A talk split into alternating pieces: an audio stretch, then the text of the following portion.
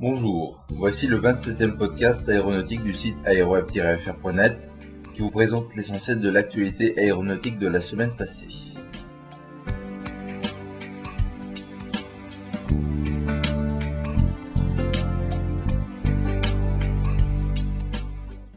Cette semaine, l'actualité est chargée pour les quatre constructeurs principaux, mais est marquée par une sortie de piste meurtrière en Indonésie.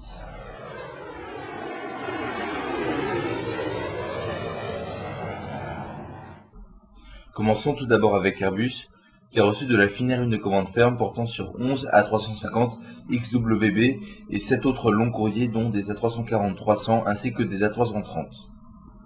Continuons avec Eurocopter, qui commence bien l'année avec 112 hélicoptères commandés à l'occasion du salon Helio Expo 2007 à Orlando, qui s'est déroulé début mars. Parmi ces commandes, 47 concernent des hélicoptères qui seront utilisés au service de l'industrie du pétrole et du gaz. Comme modèle, on retrouve des EC-225, dernier de la famille Super Puma dans la catégorie des hélicoptères lourds de 11 tonnes. On retrouvera aussi des EC-135 et EC-145. Autre groupe de commandes pour des missions d'évacuation d'urgence avec 34 AS-350 B2 B3. Les 31 autres appareils sont pour des clients privés et tour opérateurs. On retrouve des EC-120, des AS-350 B2, des EC-130 et des EC-145. Restons chez EADS avec CASA, qui a livré le premier C-295 à l'armée finlandaise à l'occasion de l'anniversaire des 89 ans de celle-ci. La Finlande en attend encore un autre et dispose de 5 options sur des appareils similaires.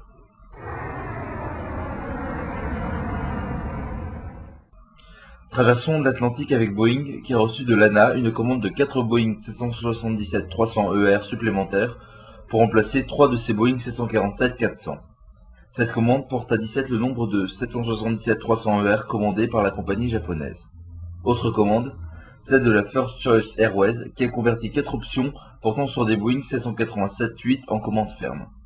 Malheureusement, cette bonne nouvelle de commande pour Boeing sont assombries par la sortie de piste meurtrière à l'aéroport de Yogyakarta en Indonésie d'un Boeing 737-400 de la compagnie nationale indonésienne Garuda Indonesia Airways. Lors de l'atterrissage, l'appareil est sorti de l'extrémité de la piste 9 d'une longueur de 2200 mètres. L'appareil a terminé sa course dans une rizière après avoir traversé la clôture de l'aéroport et a pris feu faisant 21 morts, dont un membre d'équipage. La société ST Aviation Service, filiale de Singapore Technology Aerospace, va réaliser des conversions de cargo de Boeing 767 passagers dans le cadre du programme 767-300 BCF. L'accord signé avec Boeing laisse le travail d'études et d'ingénierie aux constructeurs américains, la conversion en elle-même et la maintenance des 767-300 BCF étant à la charge de ST Aviation Service. Dans sa branche militaire, on peut noter la mise en service officielle par le Koweït de ses six hélicoptères de combat AH-64D Apache Longbow.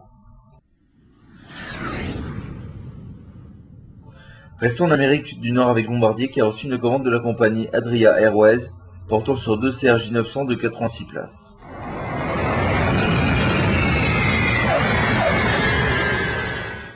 Allons enfin au Brésil pour rejoindre Embraer, qui a livré les deux premiers Embraer 175 à la compagnie américaine Republic Airlines la semaine dernière et marque ainsi l'arrivée de cet appareil aux États-Unis.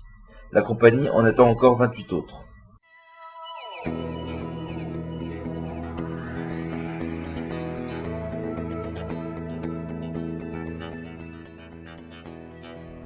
Voilà, ce podcast est maintenant terminé. Merci pour votre fidélité à ce rendez-vous hebdomadaire. Si vous voulez réagir à ce podcast, en discuter entre vous et nous faire des suggestions, n'hésitez pas à utiliser le forum du site aeroweb-fr.net.